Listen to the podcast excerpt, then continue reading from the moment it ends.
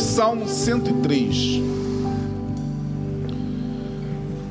Nós estamos numa pegada desde o mês de janeiro, nosso pastor de férias estenderá suas férias um pouco mais nesse mês de fevereiro, precisa descansar um pouco mais. E nós avisamos aqui no domingo pela manhã e à noite que pastor Neil estará retornando no primeiro domingo de março. Então, neste mês de fevereiro, ele descansa mais um pouquinho. E nós estamos, desde a primeira quarta-feira de janeiro, com o tema Afetos, Espiritualidade e Cotidiano. Eu coloquei esse tema como tema e subdividi esse tema em vários subtemas. Falamos sobre é, desintoxicação espiritual, falamos sobre inveja é, o inimigo que morde na sombra. Falamos sobre o tema a quem pertence a sua vida. Temos trabalhado dentro é, desse tema afetos, espiritualidade e cotidiano vários temas. O de hoje é a complexidade da estrutura humana e o amor de Deus. No Salmo 103, eu quero rapidamente, nesses minutos que nos restam, compartilhar com vocês esse salmo belíssimo, este sim, salmo de Davi,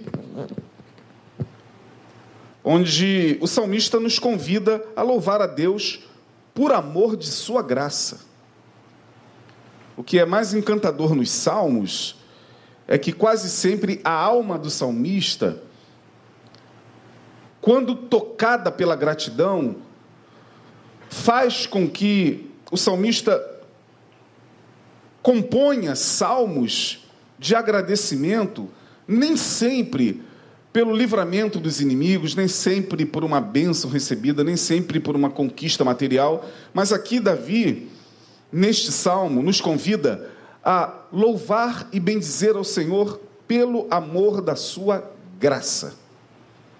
É o entendimento que Davi tem de quão preciosa é a graça de Deus, o amor de Deus, o perdão de Deus.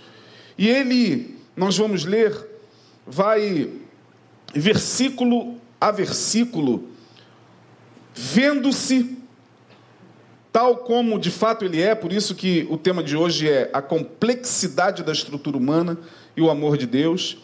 E ele vai, de maneira poética, louvando ao Senhor e agradecendo-o porque sua alma, primeiramente, é convidada a um monólogo. Ele começa com um monólogo, não é um diálogo, poderíamos dizer que é um diálogo. Ele está dialogando consigo mesmo, mas aqui Davi começa falando com ele próprio. Vários outros salmos começam assim. Eu acho lindo salmos que começam assim. Bendize Ó minha alma ao Senhor, e tudo que há em mim bendiga o seu santo nome. Bendize, ó minha alma, ao Senhor, ele está falando com ele próprio, e não te esqueças de nenhum de seus benefícios. É Ele que perdoa todas as tuas iniquidades e sara todas as tuas enfermidades que redime a tua alma da perdição e te coroa de benignidade e de misericórdia, quem enche a tua boca de bens, de sorte que a tua mocidade se renova como a águia. O Senhor faz justiça e juízo a todos os oprimidos, fez notórios os seus caminhos a Moisés e, aos, e os seus feitos aos filhos de Israel. Misericordioso e Piedoso é o Senhor, longânimo e grande em benignidade. Não repreenderá perpetuamente, nem para sempre conservará sua ira. Não nos tratou segundo os nossos pecados, nem nos retribuiu segundo as nossas iniquidades. Pois, quanto o céu está elevado acima da terra, assim é grande a sua misericórdia para com os que o temem. Quanto está longe o Oriente do Ocidente, assim afasta de nós as nossas transgressões. Como um pai que se compadece de seus filhos, assim o Senhor se compadece daqueles que o temem. E aí vem o versículo 14, que diz o seguinte: Pois ele conhece a nossa estrutura e lembra-se que somos o quê? Que somos o quê? Somos pó. É bom que a gente não esqueça disso, porque às vezes a gente se esquece de que do pó viemos e ao pó voltaremos. Davi traz à memória a sua estrutura. E ele diz: O Senhor conhece a nossa estrutura e lembra que somos pó. Porque o homem são seus dias como a erva. Olha como o, o Salmo 103 faz alusão com o Salmo 90, que eu li no início do culto. Parece que Davi e Moisés dialogaram e compuseram esses dois salmos juntos, mas não, os salmos não foram compostos assim. Mas Moisés fala isso no Salmo 90, nós lemos no início, porque o homem são seus dias como a erva, como a flor do campo, assim floresce, pois passando por ela o vento logo se vai e o seu lugar não conhece mais. Mas a misericórdia do Senhor é de eternidade a eternidade. Mais uma vez, Davi fala ou faz menção do que lemos lá no Salmo 90, no início do culto. Ele fala a mesma coisa. Ah, a misericórdia do Senhor é de eternidade a eternidade sobre aqueles que o temem e a sua justiça sobre os filhos dos filhos. Gente, esse texto é um texto maravilhoso. Primeiro, porque Davi está falando consigo mesmo: Bendize, ó minha alma. Bendiga ao Senhor, ó minha alma. E tudo que há em mim, bendiga o seu santo nome. Ou seja, nós vemos aqui Davi falando com a sua própria alma. Chama-nos a atenção, já no início desse texto, no versículo 1, a importância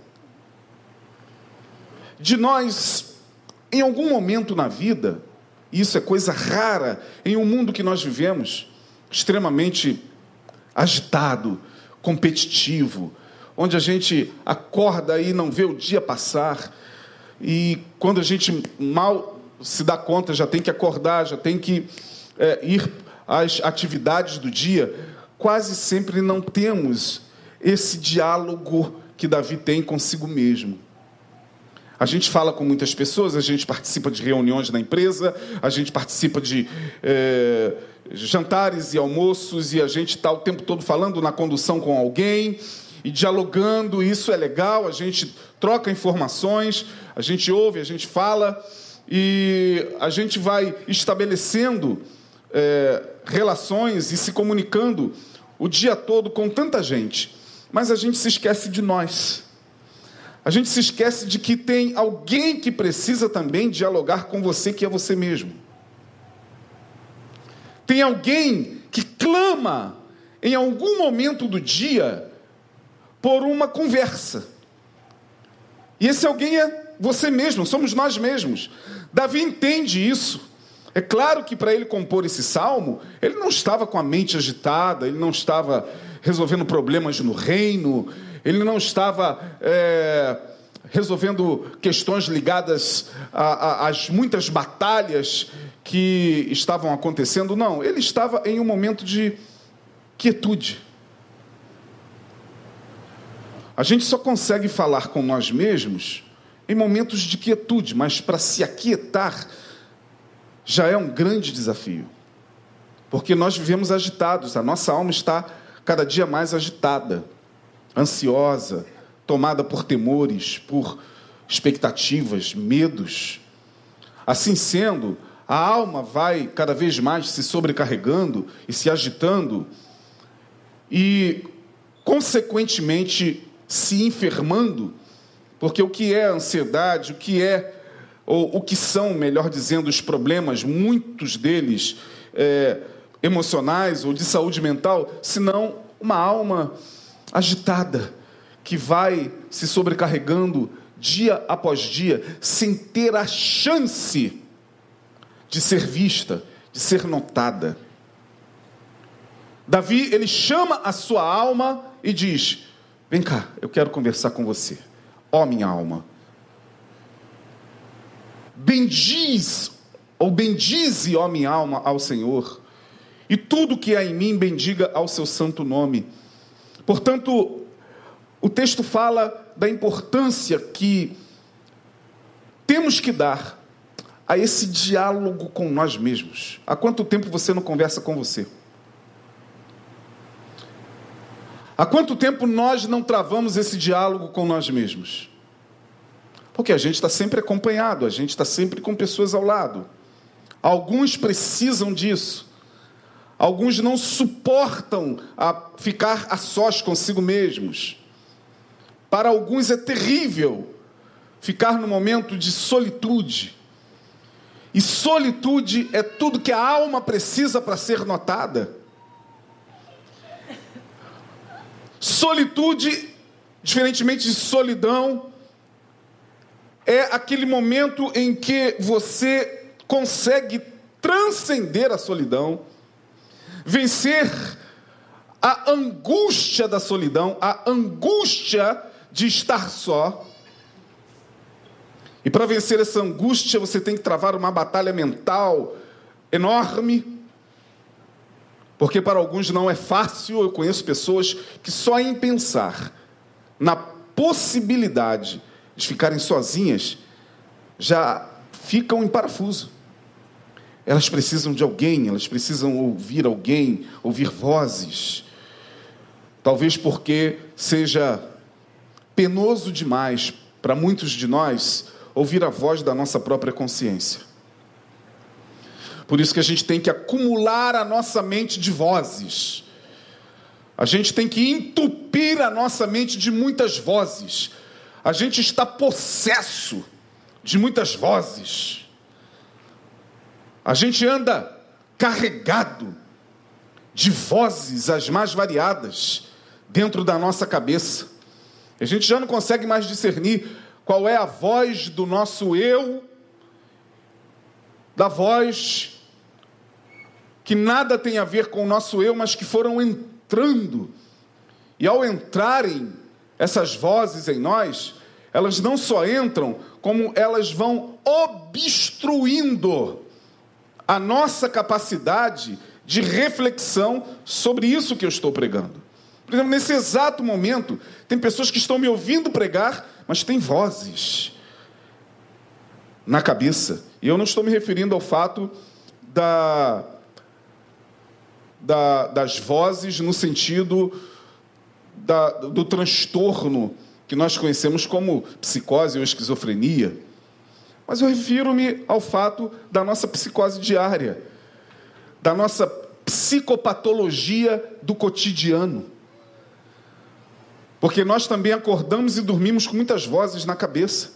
Algumas vezes não conseguimos nem dormir porque a nossa mente fica tão agitada, tão agitada com tantas vozes, tantas vozes, do que a gente ouviu e não gostou, do que entrou e amargurou o coração, do que falaram da gente aqui ou acolá e afetou a nossa, a nossa autoestima, a nossa autoimagem, e isso vai obstruindo-nos de tal maneira que a capacidade de depurar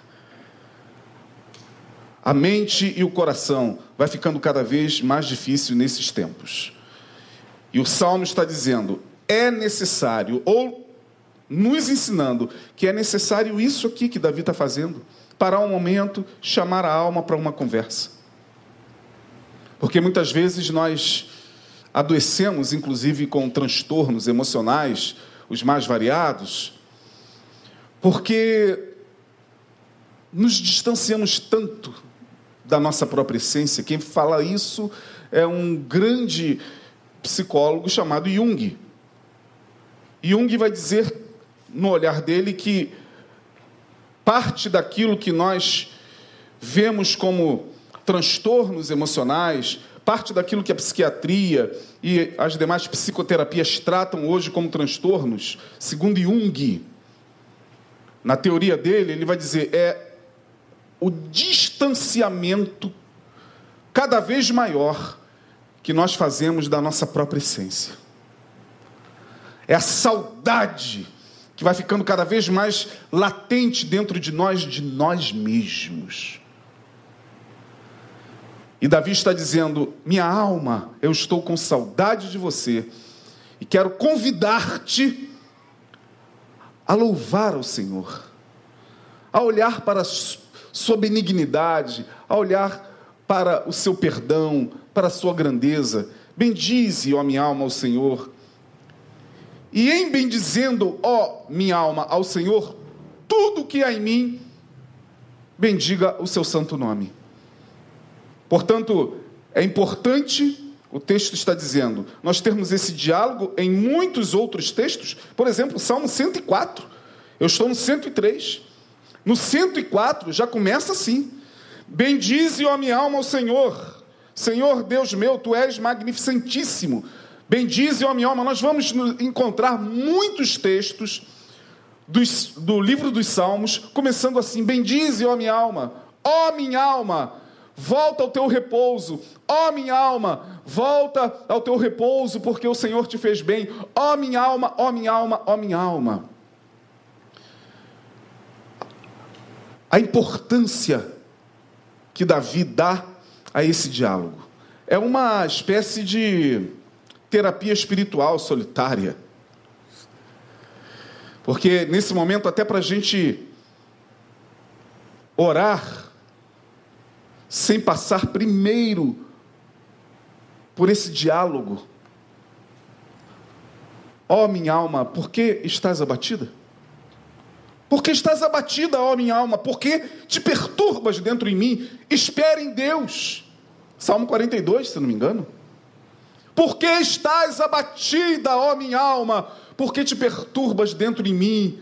Espere em Deus, pois ainda o louvarei, o Deus da minha salvação. Então, os, os salmos são extremamente terapêuticos porque mostram-nos o caminho para esse resgate de si.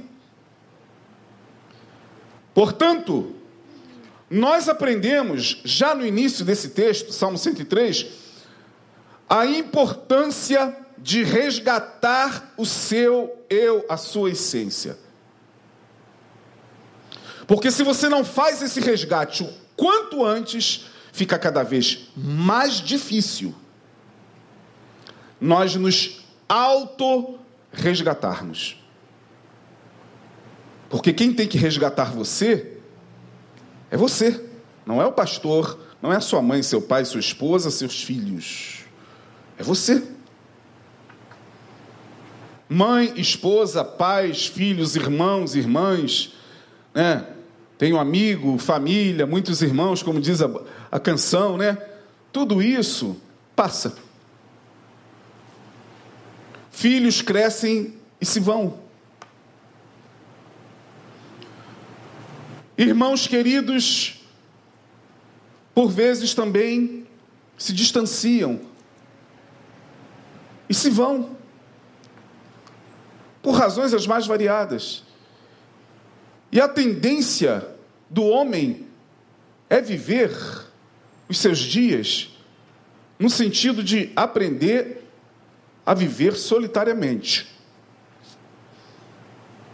Eu já falei sobre isso aqui, eu acho que você já ouviu também muitas vezes é, pregações nesse sentido. Não tem coisa pior, ao meu ver, na vida humana, se tem um sentimento que eu considero extremamente terrível. Eu não sei se eu posso usar esse termo, mas se há um afeto, sentimento que pode ser extremamente prejudicial à vida humana, como o é, é o apego. Quanto mais a gente se apega as pessoas, aí você vai falar, pastor, é impossível a gente não se apegar. Sim, a gente se apega, mas a gente deveria aprender a amar sem se apegar. Nós deveríamos aprender nesse diálogo com a nossa própria essência a trazer as riquezas que estão escondidas em nós mesmos E nós, por não sabermos que tais riquezas estão escondidas em nós mesmos, nós vamos buscar o tempo todo no objeto externo. Na mãe, no pai, no filho, no namorado, no esposo, no pastor, no irmão. E é por isso que a gente vê, assim, de uma maneira poética, uma frase que é muito, como é que eu diria, comprometedora para a alma. Eu não estou aqui criticando quem diz, quem pensa ou quem já falou isso. Mas quando você diz, minha vida, sem você, seja esse você, quem for, não tem sentido, você está dizendo que a sua vida não significa nada para você mesmo. Ela só tem significância perante o objeto que é o alvo do teu afeto e do teu amor. Eu não sei o que eu faria sem a minha mulher. Bom, a gente não sabe o que faria sem a mulher. Até a vida permitir uma tragédia e a gente se vê sem a mulher. Eu não sei o que eu faria sem meu marido, eu não sei o que eu faria sem meu filho, até a gente passar pela dura experiência de ficar sem os filhos, deles partirem para a vida. E aí o apego, porque nós não praticamos esse diálogo com nós mesmos, e não, não somos ensinados na religião cristã a esse tipo de prática. Vou repetir, nós não somos ensinados. Pelo contrário, as homílias, as pregações dos púlpitos ensinam cada vez mais apego. Apego a bens materiais, apego à família, apego à igreja. E o apego é uma ilusão. Já diziam os budistas, os budistas trabalham muito bem isso. Eu não estou aqui para pregar o budismo, não, mas existe uma filosofia budista que diz: quanto maior o apego, maior o sofrimento humano. Que nós, pastores, aqui mais ouvimos no período da pandemia: ai meu Deus, eu não consigo ficar sem a minha igreja. Vai abrir quando? Todas as igrejas abriram, porque eu amo a minha igreja, eu amo, eu preciso da minha igreja, porque as portas de Betânia ainda não foram abertas. Bom, tem um monte de gente que está em casa. O apego é uma ilusão. Assistindo online, tudo bem, mas as portas se abriram. Perceba como é uma ilusão o apego. O apego está substituindo. Quando você diz, eu não posso ficar, eu preciso, está sempre tapando buracos existenciais que nunca são preenchidos. E Davi está dizendo: não, eu preciso resgatar minha alma. Eu preciso trazer a minha alma para esse diálogo.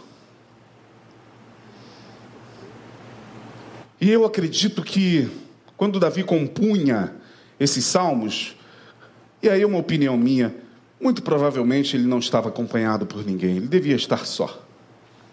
Ele, Deus. Portanto, esse é, ou esta é uma, uma lição que o Salmo já de início nos mostra a importância de nós resgatarmos a nós mesmos. Há quanto tempo você não conversa com a sua alma? Ela está doente? Está. Muitos de nós, grande parte, sob medicações psiquiátricas, tendo que dar conta da vida com uma série de problemas mentais que precisam ser trabalhados, alguns com psiquiatra, terapeutas, mas a questão é, quando que você ouviu Vai em busca um pouquinho da sua alma. A sua alma que não vive só de pão. A sua alma que não vive só de sexo. A sua alma que não vive só de amor, eros. A sua alma que não vive só de dinheiro, de fama, mas ela precisa de algo mais. E Davi entendeu isso. Bendize, ó minha alma, ao Senhor. Num outro salmo, Davi vai dizer: como a corça, como o cervo, corça, cervo, veado, como aquele animal, brama pela corrente das águas. Imagine aquela cena do, do, do National Geographic, não sei se vocês já viram, quando, quando os, os cervos estão buscando água. Não sei se vocês já acompanham, eu gosto muito de assistir no, no Animal Planet, né, quando seca tudo e os animais vão pegando o, a laminha que ainda lhes permite beber um pouquinho da água que sobrou. De tamanha sede. Davi vai dizer: Como esse animal está, assim está minha alma por ti, ó Deus. A minha alma tem sede de Deus, do Deus vivo. E essa sede não é sede da igreja. Porque as portas das igrejas se abriram e tem gente com sede ainda na alma. Não, não é sede do ministério tal, não é sede do. do não, é sede de Deus. Porque só Deus de fato e de verdade pode preencher e saciar essa sede. Jesus, quando se encontra com a mulher samaritana, ele vai dizer: mulher, se tu souberas quem é que te pede, dá-me de beber, tu lhe pedirias e ele lhe daria água viva. O salmo nos mostra essa complexa e maravilhosa relação de Deus com o homem. Nós, pecadores, falhos, imperfeitos, neuróticos, ambíguos, tortuosos. Nós, seres humanos, que o bem que queremos não fazemos, o mal que não queremos estamos sempre fazendo. Nós, pecadores, que olhamos para a pedra e a gente enxerga pão, olhamos para a serpente, para uma mamba negra e a gente enxerga peixe, porque nós vivemos numa dimensão onde o pecado alterou, alterou a nossa percepção de tanta coisa. Por isso que Jesus falou: qual é o pai que, se o filho lhe pedir pão, ele vai lhe dar pedra? Qual é o pai que, se o filho lhe pedir peixe, ele vai lhe dar serpente? Mas a gente vive numa dimensão onde a gente olha pedra e vê pão, a gente olha jararaca e vê salmão. Nós vivemos numa dimensão completamente caída. O esforço que nós fazemos para acertar sempre, agradar a Deus e não errar, é um esforço que mostra o quanto nós ainda estamos distantes disso, e vamos ficando cada vez mais distantes dessa perfeição, porque esta perfeição nós não vamos alcançar nessa dimensão. Amém, irmãos? Você vai pecar, você pecou hoje? Levante a mão. É, quem não levantou, eu parabenizo. Eu vou dar uma medalha no final do culto. Né? Porque em pecado, diz Davi, concebeu-me a minha mãe. Portanto, o salmo nos mostra essa relação de Deus com esse que sou eu, falho, pecador. O texto que nós lemos nos mostra, e Davi vai falar sobre isso, o quão grandiosa é, acima de tudo, a estrutura humana. Para você se auto-resgatar, primeiro você tem que olhar para si e ver a complexidade dessa estrutura humana. O que é o homem? Tantas disciplinas, tantas filosofias tentam dar essa resposta. O que é o homem? O Salmo 8 começa assim: O que é o homem? Quem é o homem mortal para que dele te lembres?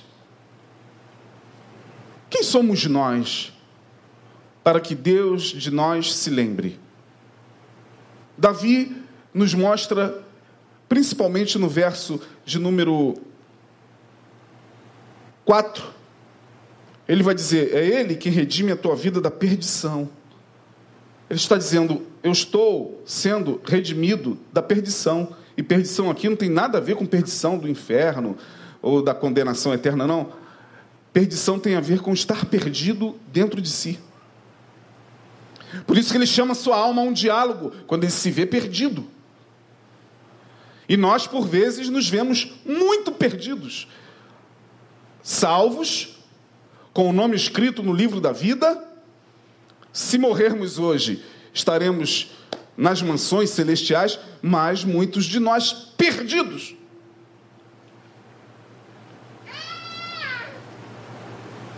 O problema não é você estar perdido, é você insistir na perdição. Davi, quando se vê perdido, ele logo chama a sua alma para uma conversa. No verso 4, ele vai dizer: É Ele quem redime a tua vida da perdição e te coroa de benignidade e misericórdia. Nesse diálogo que ele faz consigo mesmo, ele vai percebendo, primeiro, que ele está perdido, ele tem que se achar. Segundo, ele vê o quanto seus pecados pesavam sobre si a ponto de adoecê-lo. Então, quando ele se dá conta de suas culpas, culpas pesadas que ele carregava, culpas estas que iam se somatizando no seu corpo. Você vê alguns textos de Davi onde ele vai dizer exatamente isso. Eu sinto picada nos rins, meus ossos apodrecem por conta da minha iniquidade. Mas quando ele vai se auto-resgatando, ele vai se livrando dessas culpas e ele vai entendendo que o homem não foi feito para carregar culpas. Porque culpas nos adoecem. E nós carregamos muitas culpas. Culpas por conta de falhas morais, e culpas que não são nossas e que nos foram impostas por pessoas de fora. Muitos de nós, por exemplo, se sente culpado por algo, não é porque de fato essa culpa faz sentido, faz jus. Não, é porque alguém atribuiu a você essa culpa e você recebeu, e você, ao receber, ela, ao entrar, passa a ser sua.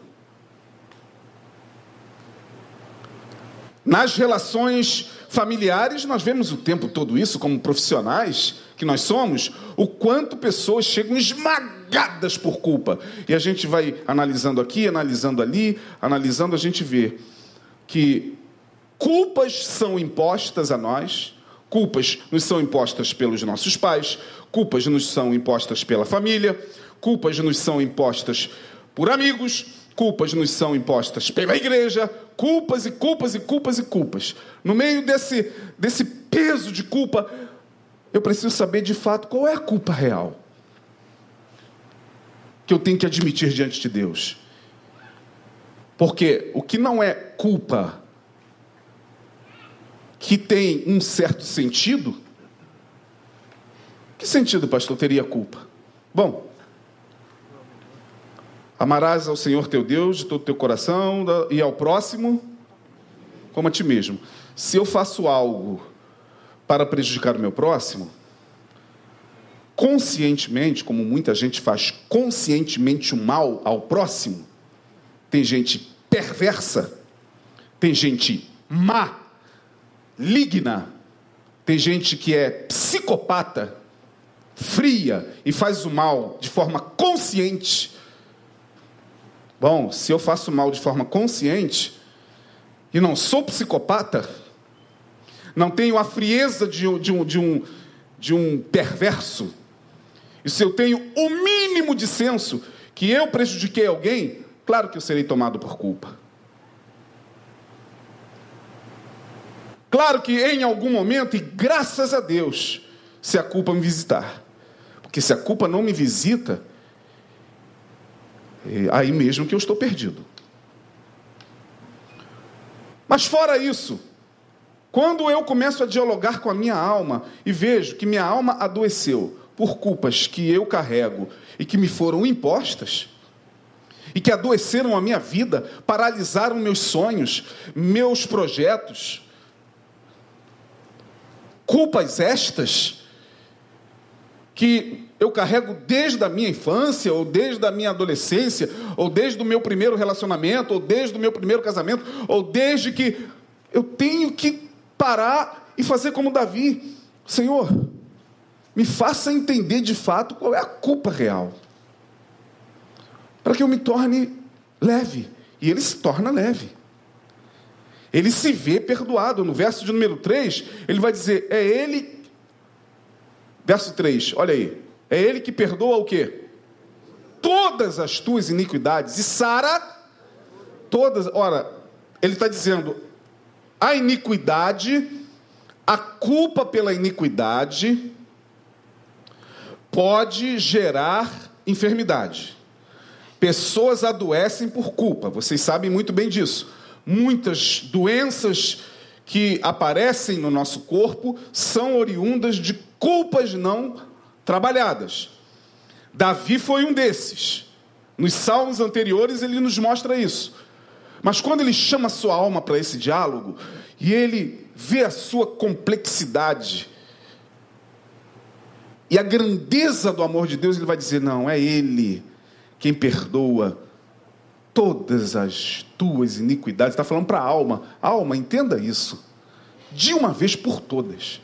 É Ele quem perdoa todas as tuas iniquidades e sara todas as tuas enfermidades. Então, contra você, ó alma, não há mais nenhum peso de culpa. Quem tentará acusação contra os filhos de Deus se é Deus quem os justifica?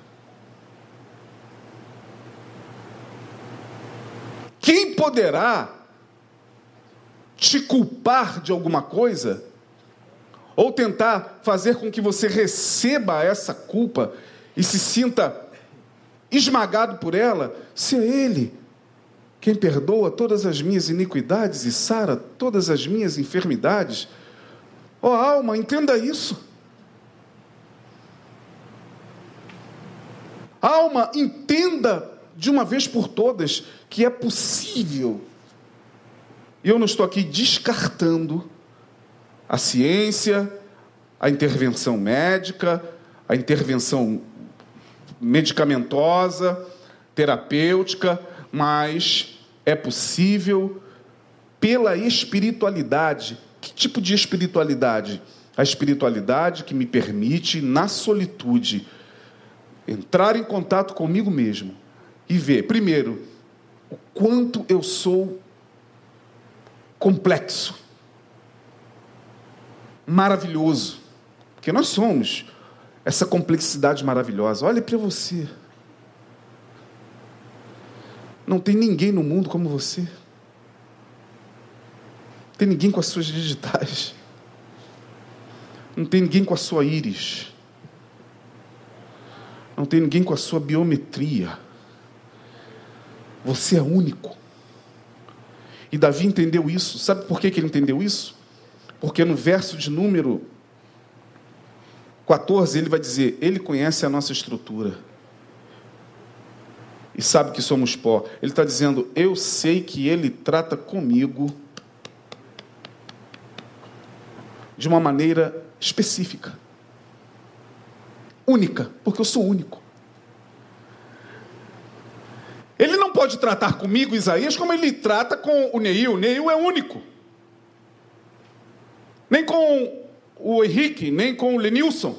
Deus trata com cada um de nós de maneira específica, porque você é único.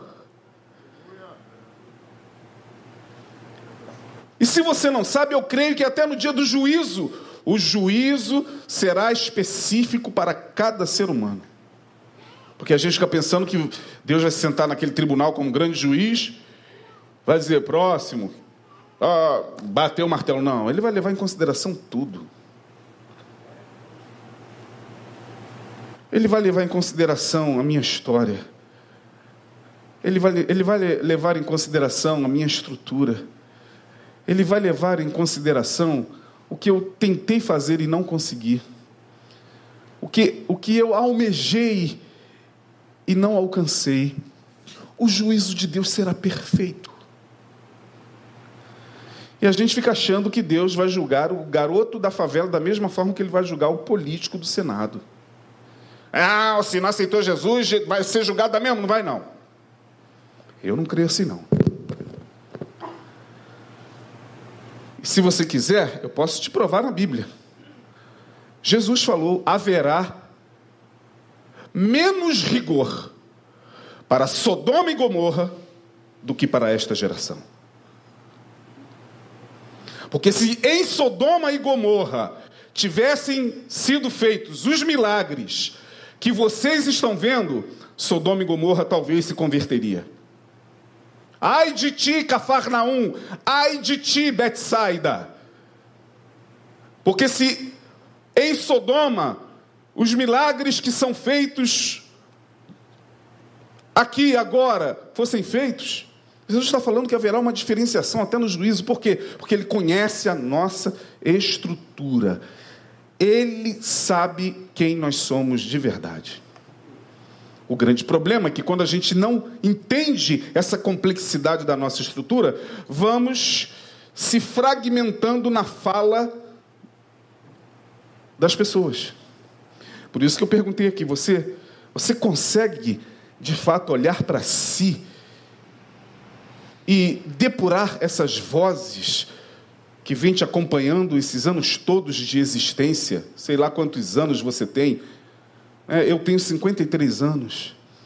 E em dado momento eu tenho que parar e depurar as vozes que estão em mim. Porque um fala de mim uma coisa, outro fala de mim outra. Outro me vê de uma maneira, outro me vê de outra. Cada um de vocês vê o objeto com seu olhar. E se a gente vai se moldando segundo o olhar do outro, a gente vai perdendo cada vez mais a nossa identidade. E em dado momento a gente chega aos 70, aos 80, sem saber de fato quem nós somos com a identidade perdida, porque tudo que nós acreditamos que nós éramos era o marido que falava, era a mulher que falava, era o filho, era o pastor. A gente precisa, muitas vezes, das vozes alheias para a gente tentar saber quem nós somos. A gente só acredita que nós somos porque alguém chega e diz: Você é, você tem capacidade. Quando a gente ouve isso. Você tem potencial, ou então é o contrário. Você não tem capacidade, você não tem potencial nenhum, você é um burro, você e você vai se moldando a essas vozes e em dado momento vem a angústia de não saber se quem se é. Davi está dizendo: não, eu quero de fato saber quem eu sou, eu preciso me redimir. Caminhando, para o fim da nossa palavra, Davi entende que o ser humano é demasiadamente maravilhoso. É essa complexa estrutura que faz parte de uma raça apenas, que é a raça humana. Nós nos perdemos tanto de nós mesmos que agora a gente está matando em função da raça. O racismo nada mais é do que o ódio em relação a determinadas raças, que na verdade não são raças, são etnias, mas a gente diz a raça negra, a raça branca, a raça cinzenta, a raça amarela, a gente vai fragmentando essa visão do humano sem entender que nós fazemos parte de uma única raça, a raça humana. Quando a gente entende isso, fica mais fácil lidar com o diferente. Respeitar o próximo. Respeitar a opinião alheia, mesmo que ela seja diferente da nossa. Por que, que hoje a gente não respeita mais a opinião alheia de ninguém? Porque a gente está perdido dentro de nós mesmos. Por que, que hoje o ódio graça na sociedade? Porque a sociedade está perdida dentro dela mesma. O homem está longe de si. Portanto, há que se ter esse resgate e essa consciência de que nós somos demasiadamente complexos, assombrosamente maravilhosos e únicos. E aqui vai uma palavra. Aonde quer que você esteja, fazendo o que você faz, que pode ser algo notório, como pode ser algo assim, que aos olhos das pessoas não tem nenhuma significância. Nunca receba essa palavra que você é insubstituível, que você é, que ninguém é insubstituível. Eu ouvi muito isso e acreditei. Ninguém é insubstituível. Não, eu sou. Eu sou insubstituível. Eu sou insubstituível. Não haverá depois de mim nenhum outro como eu. Não haverá nenhum outro como você. Você é insubstituível. Ninguém fará como você faria ou como você faz. Pode fazer melhor aos olhos das pessoas ou pior. Igual não. Ninguém é substituível. Aos olhos dessa palavra, não. Portanto, ah, você, é, ninguém é substituível. É, não, eu sou. Eu sou. Quando meu tempo passar, eu tenho certeza absoluta. Como eu tenho, assim, algumas variantes é, é, que me, não me permitem Ainda não sei, mas eu tenho quase 30 anos de evangelho e até hoje eu não consegui é, ajustar na minha mente a possibilidade de aceitar, e eu falo com muito respeito a quem crê na doutrina da reencarnação. Respeito quem crê. Eu acho que eu não vou voltar. Mas sou eu, tá? Atenção aí, os que nos acompanham da, da doutrina espírita, por favor, não se sintam ofendidos. Estou falando de mim. Então, eu sou insubstituível. Não haverá um pai como eu fui, um marido como eu fui, um companheiro como eu fui, um pastor como eu fui, um amigo como eu fui. E você tem que começar a pensar nisso agora. Que Davi se via assim. Ele conhece a nossa estrutura e sabe que somos pó. Terminando, Davi, portanto, faz essa análise de si. E nessa análise ele entende que o tratamento de Deus é diferenciado sim. Ah, Deus não trata ninguém de forma diferente. Trata sim. Trata sim. Ah, Deus trata seus filhos iguais. Não, não trata não. Eu sou capaz de suportar coisas que essa irmã aqui não é capaz de suportar. Esse irmão aqui é capaz de suportar coisas que ele não é capaz de suportar. Essa irmã que está do seu lado é capaz de suportar emocional e psiquicamente certas coisas que aquela que está atrás dela não é capaz de suportar. E assim nós vamos é, nos diferenciando um do outro. E Deus sabe disso, porque Ele conhece a nossa estrutura e sabe que somos pó. Portanto, Ele nos trata de maneira diferenciada, sim. Deus não tem filhos prediletos. Repita comigo: Deus não tem filhos prediletos. Ele tem filhos únicos.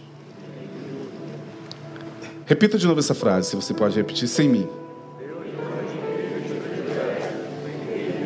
Você é único. Você não é predileto, o queridinho do papai. Para com isso. Isso é delírio. E tem gente que se acha muito especial, né? Tem gente que se acha até no direito de fazer, de, de cometer certos pecados e não sofrer nenhum tipo de consequência, porque ele se coloca numa posição, aí já é megalomania. Aí a psiquiatria trata disso, a terapia trata do megalomaníaco, porque é o cara que se sente acima de todos. Ele acha que Deus olha para ele de uma maneira muito especial. Não olha, não. Olha para ele de forma única. Portanto, essa palavra está chegando aos ouvidos de cada um de vocês de uma maneira muito diferenciada, muito. Essa palavra está chegando do outro lado da internet e alcançando pessoas. E dentro dessas pessoas, a palavra vai, como diz lá em Hebreus, penetrando, divisão da alma, do espírito, juntas e medulas. Deus penetra em dimensões da nossa vida que nós nem mesmo conhecemos. Só Ele sabe como a palavra dele age em cada um. Só Deus sabe como Ele está operando agora na vida de cada um de nós. E tudo que nós temos que fazer é, como Davi, entender que Ele está em nós operando em nós. Fica mais leve assim, você para de ficar se comparando com as pessoas.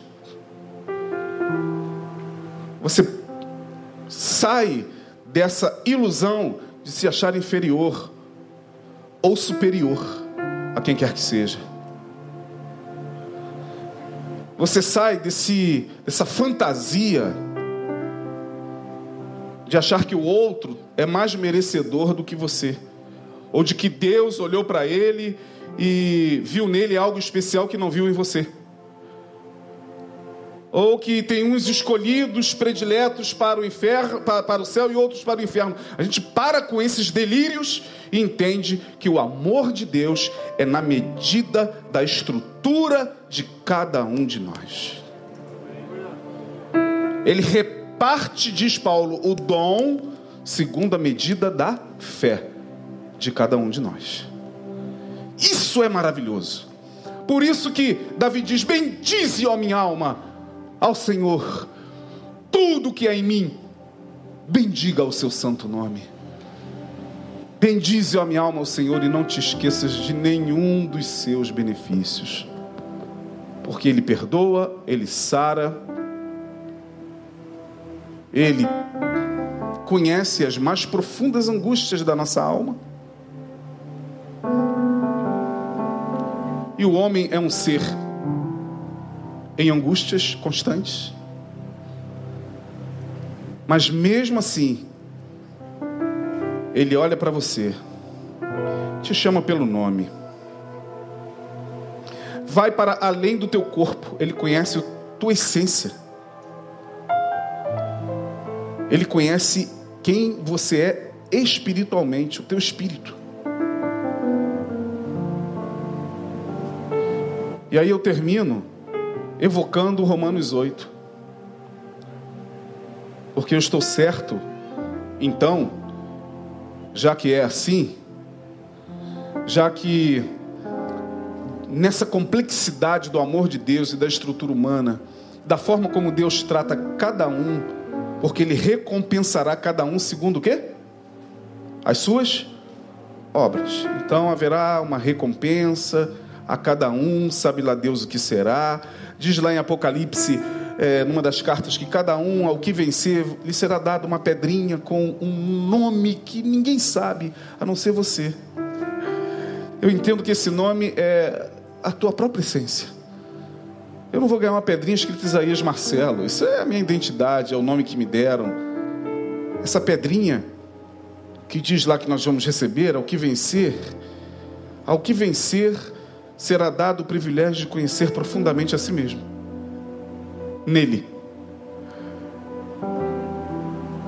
E não no olhar da mãe, do pai, do irmão, do inimigo. Do... Não. é no olhar dele. E é para lá que nós estamos caminhando. E aí eu evoco para terminar Romanos. Assim sendo, o que nos resta se não falar como Paulo? Porque estou bem certo que nem a morte, nem a vida, nem os anjos, nem os principados, nem as potestades, nem o presente, nem o porvir. E aí a gente vai acrescentando, não quero acrescentar nada à palavra, mas nem a fama, nem o fracasso, nem o sucesso, nem a vitória, nem a derrota, nem os aplausos, nem as vaias, uh! nem os vivas e nem as, os, as vaias. Eu estou certo que absolutamente nada, nem os louros e nem o chicote no lombo. Estou certo que absolutamente nada, nada nos separará do amor de Deus que está em Cristo Jesus, nosso Senhor. Assim a gente caminha com paz, sem querer provar nada a ninguém, sem querer viver para mostrar nada a quem quer que seja.